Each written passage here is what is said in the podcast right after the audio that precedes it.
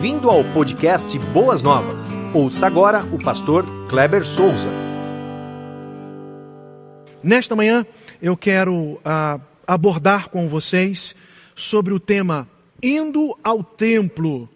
Nós que estamos vivenciando essa grande expectativa de término de quarentena e já planejando como que vai ser, né? É bem verdade que é, nesse, nesse período ainda ah, do isolamento, de algumas recomendações governamentais, nós precisa, precisaremos ter toda a cautela, toda a precaução, mas estamos ansiosos, estamos desejosos de voltar àquela realidade como outrora, para uh, ter aquele momento junto de glorificar a Deus, não que você na sua casa nesse momento não faça, mas um momento de comunhão, um momento de estarmos juntos, um momento de adoração ao Senhor, um momento de uh, fazermos aquela grande festa espiritual para o nosso Senhor Jesus Cristo, o autor e consumador da nossa fé. Então eu quero convidá-lo neste momento a que você abra a sua Bíblia, por gentileza, no livro de Mateus, capítulo 21. O texto é muito conhecido, é quando Jesus entra no templo e ele expulsa ali os cambistas. Eu vou abordar ali um pouquinho do contexto, o que, que aconteceu ali, qual era a história, né, qual era a situação, numa parte introdutória, e aí então nós entraremos na nossa uh, reflexão uh, desta manhã. Mateus 21, dos versos 12 até o verso de número 16, vou repetir, Mateus, Mateus 21, uh, do 12 até o 16, o texto diz assim: Jesus entrou no templo e expulsou todos os que ali estavam comprando e vendendo. Derrubou as mesas dos cambistas e as cadeiras dos que vendiam pombas. Lhes disse: Está escrito: a minha casa será chamada casa de oração, mas vocês estão fazendo dela um covil de ladrões. Os cegos e os mancos aproximaram-se dele no templo e ele os curou. Mas quando os chefes dos sacerdotes e os mestres da lei viram as coisas maravilhosas que Jesus fazia e as crianças gritando no templo, Hosana ao filho de Davi, ficaram indignados e lhe perguntaram, não estás ouvindo o que estas crianças estão dizendo? Jesus então é, respondeu a eles: Sim, vocês nunca leram dos lábios das crianças e dos recém-nascidos suscita louvor? Meu querido ah, irmão, meu querido de boas novas, nós estamos com um desejo muito grande do nosso retorno queremos voltar aos cultos presenciais. Ah, estamos eh, tão desejosos que uma pesquisa feita pela ah, o Instituto ah, Ideia Big Data entre os dias 21 e 22 de abril, entre 1.667 brasileiros acima de 18 anos, essa, esse instituto constatou o seguinte: em primeiro lugar, 32% afirmaram que iriam às igrejas na mesma semana, quando então, a, a, quando acabar a quarentena, 32% eles afirmam, ah, nós vamos ao templo, nós queremos ir à igreja, nós queremos adorar o Senhor. Ah, em segundo lugar, 24% é, dessas pessoas, elas, essas pessoas afirmaram então que iriam ao salão de beleza na mesma semana que acabar a quarentena. Mas, como eu, eu, eu, eu falei e repito pelo Instituto, as pessoas estão desejosas, elas estão ávidas, elas estão querendo muito adorar a Deus. E aí eu trago esta a reflexão desta manhã, do título Indo ao Templo, mas com a seguinte pergunta: por que, por que desejar que uma pessoa vá ao templo. Por que, que as pessoas ali na época de Jesus, por que, que essas pessoas elas iam ao templo? O que, que as motivava?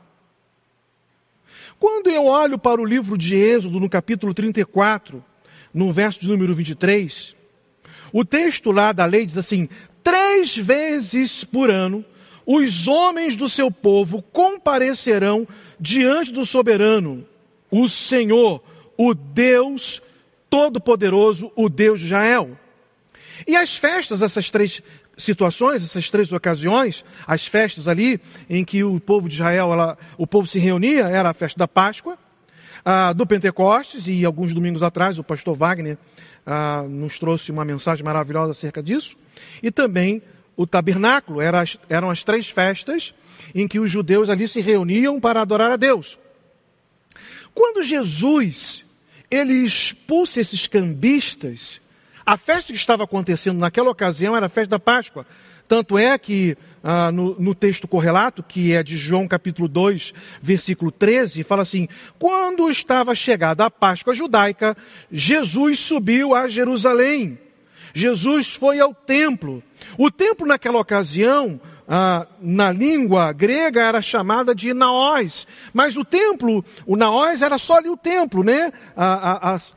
Onde o sumo sacerdote entrava ali no lugar santo, né, com os outros sacerdotes, e no Santo dos Santos, somente ele entrava uma vez ao ano, mas o templo ele ele era dividido também em outras áreas, conhecida como uh, o pátio. Este pátio ele era subdividido para receber as demais pessoas. O primeiro lugar era o pátio dos gentios, onde ocorre, ou onde ocorreu, essa narrativa de Mateus capítulo 21.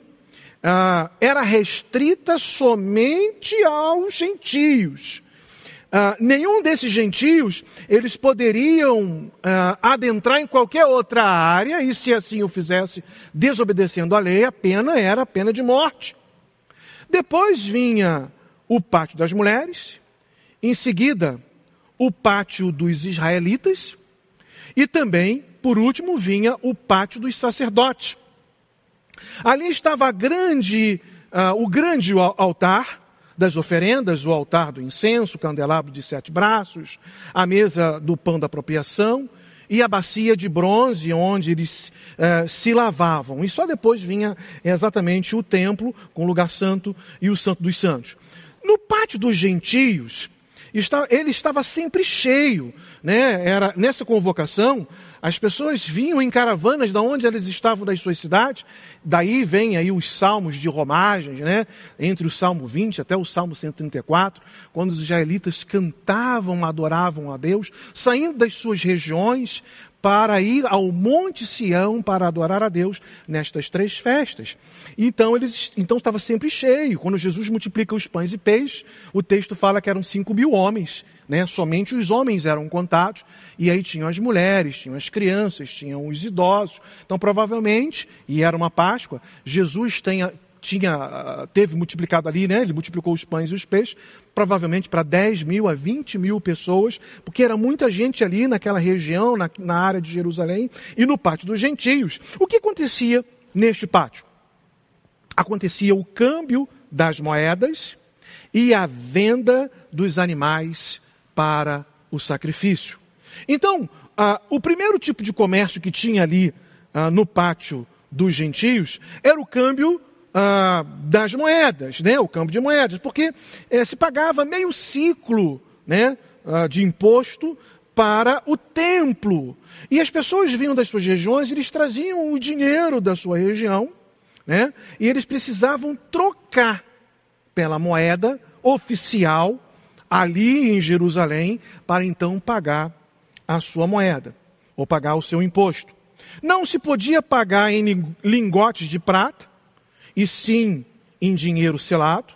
Não se podia pagar com moedas de liga de, de né, qualquer material inferior. E não se podia pagar em moeda com defeito, e sim em moeda de prata de alta qualidade. Havia uma moeda de tiro, e ela era, tinha um valor superior ao do que era trocado, mas no câmbio eles cobravam o ágio. Então se pagava o ágio da troca e ainda pagava os impostos. Se a moeda fosse a moeda é, superior ao do local, eles recolhiam, não te davam a diferença, não dava diferença para as pessoas, e as pessoas ainda pagavam o ágio em si. Então, a, a, a cobrança dos impostos, ela não era abusiva, a cobrança não era abusiva. O que era abusivo era, era este, este ágio. O ágio era, e eles faziam isso com muita tranquilidade, sem nenhuma sensibilidade, independente é, da posição econômica da pessoa, eles cobravam o ágio. Agora, o segundo tipo de comércio que acontecia aqui no pátio dos gentios era a venda dos animais para o sacrifício. Então vejam só, as pessoas elas tinham ah, montavam tendas fora do pátio, na cidade. Elas montavam tenda e ali elas poderiam comprar os animais. E as pessoas vinham de regra comprar os animais ali, naquela localidade, porque era mais barato. Então era alguns centavos de dólar, se nós fôssemos comparar com a moeda que é mais forte hoje, né, no sentido econômico. Mas se fosse comprar no pátio dos gentios, era um dólar e dez centavos. Então era muito mais caro. Se falando de primeiro século, esse valor era um valor exorbitante. Mas as pessoas então compravam do lado de fora que era mais barato. Mas o que acontecia? No pátio dos gentios, os sacerdotes estipulavam ali alguns fiscais para que eles pudessem olhar se o animal estava dentro das especificidades da lei. Quando este animal era comprado do lado de fora, o fiscal, que já estava combinado naquela situação, ele colocava algum tipo de defeito. Ele dizia assim: não, esse animal não pode. Ele está com defeito. Você tem que comprar o animal do posto oficial aqui no Pacto dos Gentios que era muito mais caro. Então as pessoas então perdiam aquela, aquela compra, né? E elas compravam no pátio do gentio o animal dito oficial e pagava muito mais caro.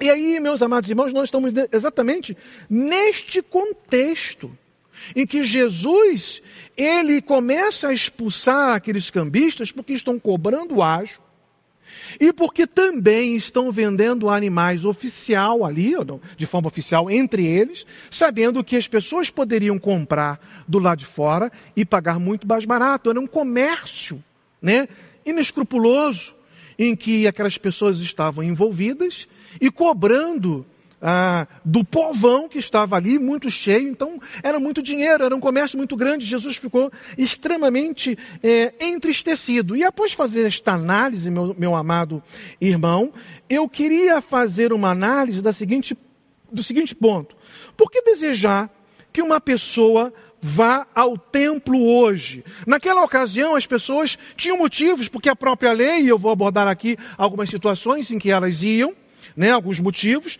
mas por que desejarmos hoje que as pessoas vão ter? Vamos supor que é, a quarentena acabe e que se achou uma vacina, achou a cura e vamos abrir para todo mundo e nós queremos convidar as pessoas para vir. Vamos lá, vamos ouvir a mensagem, os louvores, a adoração, vamos ouvir a mensagem de Deus. Por que desejar que uma pessoa vá ao templo hoje? Eu queria começar pelos motivos negativos e já de antemão dizer que esses motivos negativos, eles não são observados aqui na nossa igreja Boas Novas. Não são observados aqui na nossa igreja Boas Novas. Mas o primeiro motivo negativo é para tentar tirar proveito dessas pessoas.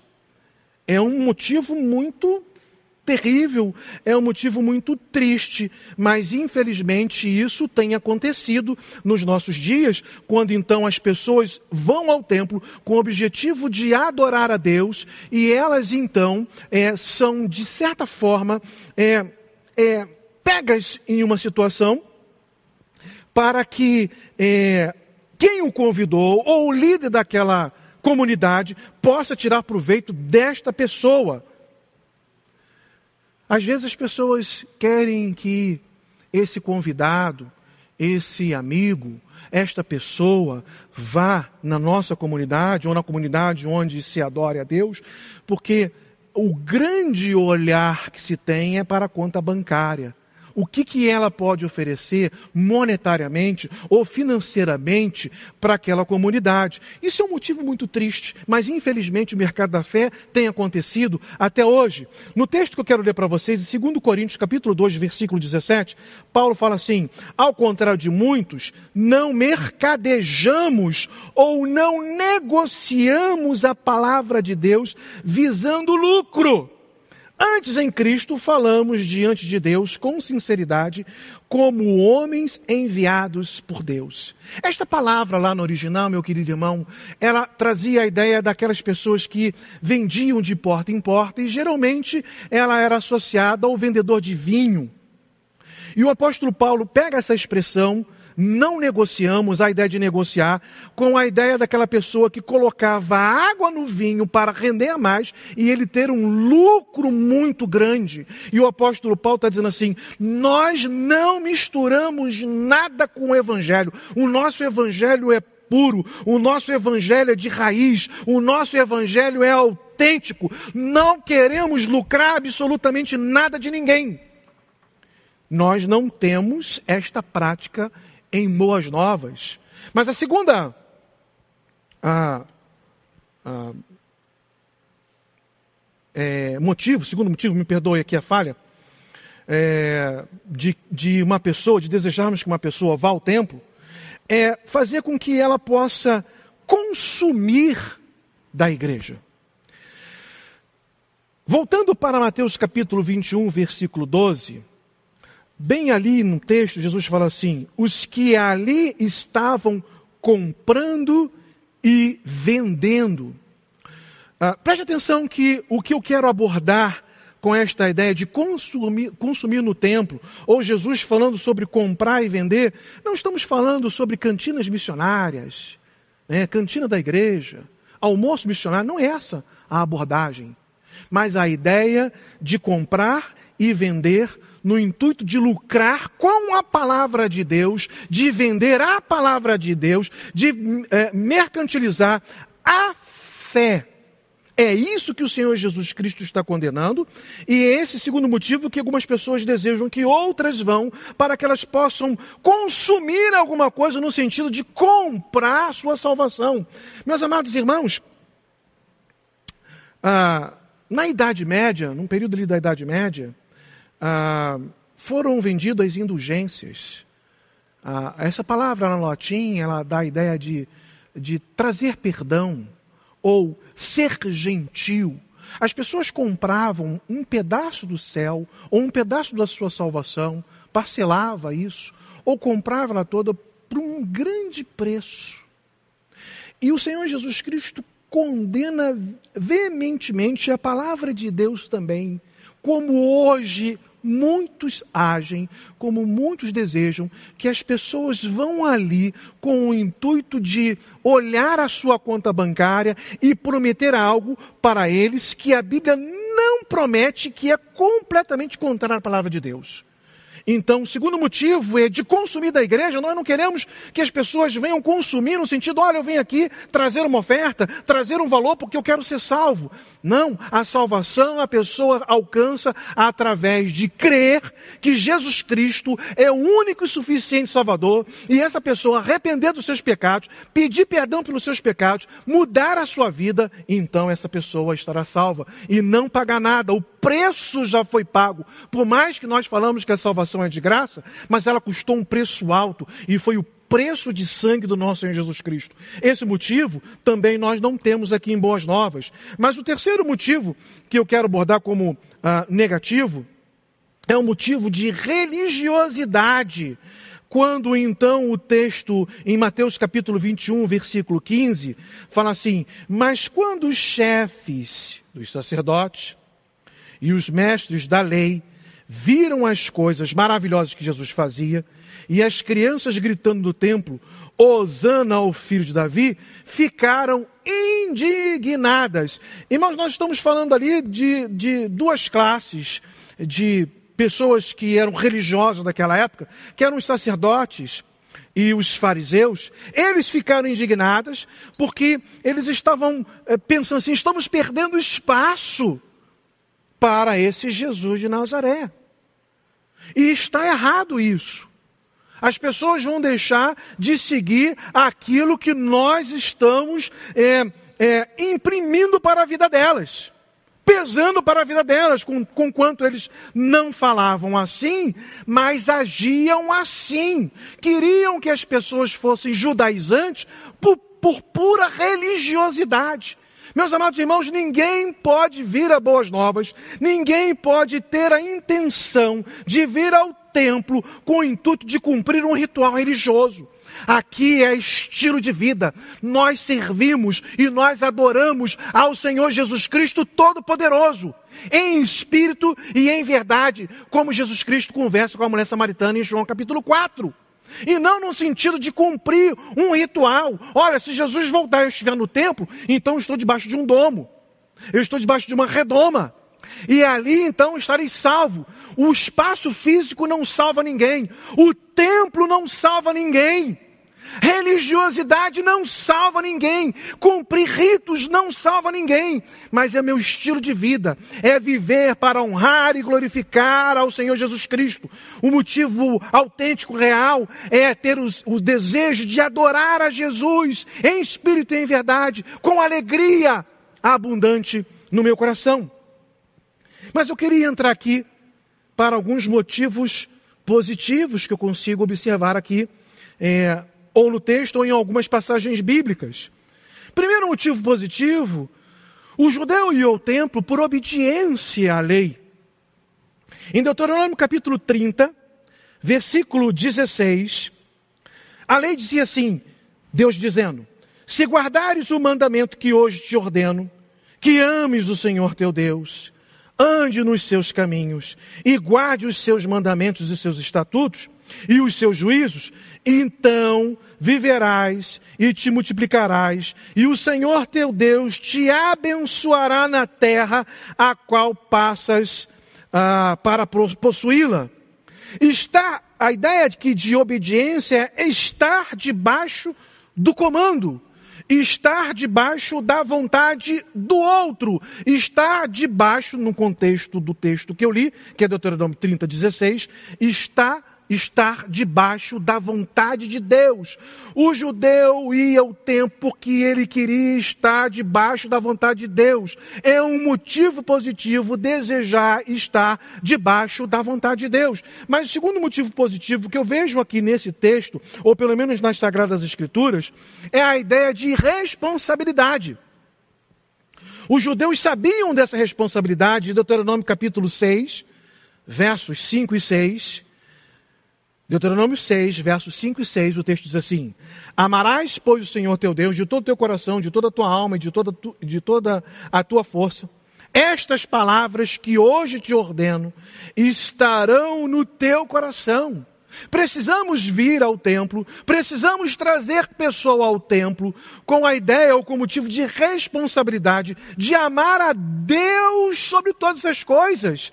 Ah, e que estas palavras, elas possam morar, residir para toda a eternidade nos nossos corações. Amar a Deus, colocar a Deus como prioridade das nossas vidas. O judeu fazia isso com muita é, sensibilidade, com muita a sinceridade. E nós precisamos fazer assim também. Mas o terceiro motivo pelo qual eu vejo aqui, pelo menos em algumas passagens bíblicas, que as pessoas queriam ir ao templo e que precisamos ter este mesmo desejo, é a ideia da cultura. Os judeus estavam acostumados em ir às festas anuais. E o texto que já foi lido, Deuteronômio 16, 16, três vezes por ano, todos os homens se apresentarão ao Senhor, ao seu Deus, na Páscoa, no Pentecostes e no tabernáculo. E a ideia de cultura aqui, meus amados irmãos, é a ideia de que na Roma antiga, a origem desta palavra tem o sentido de ação de tratar, ação de cultivar, a ação de cultivar conhecimento. E é nesse, nesse prisma que eu quero abordar o motivo de cultura. Quando nós queremos cultivar conhecimento da palavra de Deus no meu coração, como ah, lá no Salmo 119 diz, escondi a tua palavra no meu coração para não pecar contra ti. Esta era a ideia do judeu de ir no templo, de ter a cultura no seu coração, na, no prisma de cultivar conhecimento. Precisamos ter isto nos nossos corações. Mas eu quero caminhar para a última parte desta meditação, desta reflexão desta manhã. Como eu falei do motivo negativo, o motivo os motivos negativos, os motivos positivos, eu quero abordar agora para você, meu querido irmão, os motivos excelentes. E o primeiro motivo, o primeiro motivo excelente que eu quero extrair aqui de Mateus capítulo 21, que é o texto que nós lemos para a mensagem desta manhã, é que a igreja é a casa do Pai, é o lugar onde eu devo gostar de estar. Vou repetir. Quando acabar a quarentena e você desejar retornar, eu quero retornar, eu quero voltar, eu quero glorificar a Deus, boas novas isso, boas novas aquilo, mas o primeiro motivo no seu coração deve ser assim: boas novas é a casa do Pai, é o lugar onde eu devo, eu gosto de estar. Mateus 21, versículo 13, a parte A, somente a parte A do versículo 13, Jesus fala assim: está escrito, a minha casa é a casa de Jesus, é a casa do Pai. É claro que nós estamos falando, meus amados, não estamos dizendo que Jesus mora aqui no, no, espaço físico, mas nós estamos afirmando, quando nós nos reunimos aqui, aqui como templo, Deus está presente. É a casa do Pai, porque nós é que somos a igreja, o nosso corpo é a morada, é a habitação do Santo Espírito de Deus. Mas é o lugar que eu gosto de estar, eu quero estar, porque Deus está ali. Abacuque, se não me falha a memória, ele diz assim: O Senhor está no seu santo templo, cale-se diante dele toda a terra. Mas o segundo motivo excelente que eu quero abordar com você, meu querido irmão, é o seguinte, baseado lá em Mateus 21, 13, agora a parte B, é que a igreja é o lugar de oração, é o lugar de falar com o Pai. Jesus fala assim: será chamada casa de oração. É o lugar que nós nos reunimos para a comunhão? Sim. É o lugar que nós nos reunimos para adoração e glorificar o Pai? Sim. Mas é o local que nós nos reunimos para nos ajoelharmos, para adorar a Deus, para falar com o Pai. É o local onde eu derramo as minhas lágrimas. É o local onde eu coloco todas as minhas súplicas e as minhas gratidões. É o local onde eu reconheço a minha pequenez e a grandeza majestosa de Deus em oração. É, um motivo excelente saber que quando eu estou aqui reunido e orando, o Pai me ouve em espírito e em verdade. Mas o terceiro motivo excelente para estar no templo é que o templo, a igreja, é lugar de cura. Vieram a Jesus na igreja. Eles vieram a Jesus na igreja. Onde Jesus estava? No templo. Mateus 21, 14 diz assim: Os cegos e os mancos aproximaram-se dele, de Jesus, no templo, e ele os curou. Irmãos, pós-quarentena vai ser um momento de muita cura, se não cura física, mas com certeza cura emocional. Muitos irmãos ansiosos, muitos irmãos deprimidos, muitos irmãos enlutados, muitos irmãos entristecidos, que precisam se aproximar de Jesus e Jesus curá-los, e Jesus abençoá-los, e Jesus restaurar suas emoções, e Jesus consolar os seus corações e Jesus enxugar dos seus olhos todas as lágrimas, porque a casa do Pai, meus queridos irmãos, é lugar de cura. Mas um quarto motivo excelente nesta manhã que eu quero abordar com você é que a igreja é um lugar de servir os irmãos. Boas novas, queridas, que nós aprendemos muito isso aqui, é lugar de serviço. Os cegos e os mancos aproximaram-se dele no templo. Como que os mancos, como que os cegos se aproximaram de Jesus? Alguém os conduziu até Jesus. Alguém serviu este é, impotente neste momento para se aproximar de Jesus. Igreja é lugar de serviço igreja local de se colocar à disposição de Jesus e falar assim: Senhor, eis-me aqui, envia-me a mim. E aqui, meus amados irmãos, em Boas Novas, nós aprendemos muito sobre isso. E aqui em Boas Novas nós temos oportunidade é, grandiosas, inúmeras para servir ao Senhor. Então, quando você desejar voltar ao templo, quando acabar a quarentena, venha com um coração disposto a servir, colocar o reino em primeiro lugar. Às vezes as pessoas acham algumas desculpas, como provavelmente aquelas pessoas que necessitavam estar próximas de Jesus e outras falam assim: ah, eu não posso levar o cego, eu não posso levar o manco, porque eu estou aqui com meu pai, eu estou aqui com minha mãe, eu estou com um filho pequeno. Mas outros viram uma oportunidade excelente de ajudar o seu irmão, irmão judeu, de levar essa pessoa até Jesus e crer que Jesus era aquele que poderia fazer e Jesus fez, porque alguém se, coloca, se colocou à disposição para servir.